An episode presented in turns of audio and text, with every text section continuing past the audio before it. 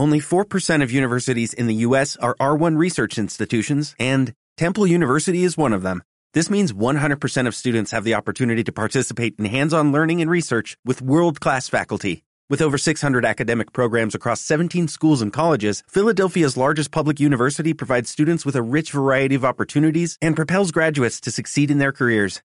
Temple University. Schedule a campus tour today at admissions.temple.edu/visit.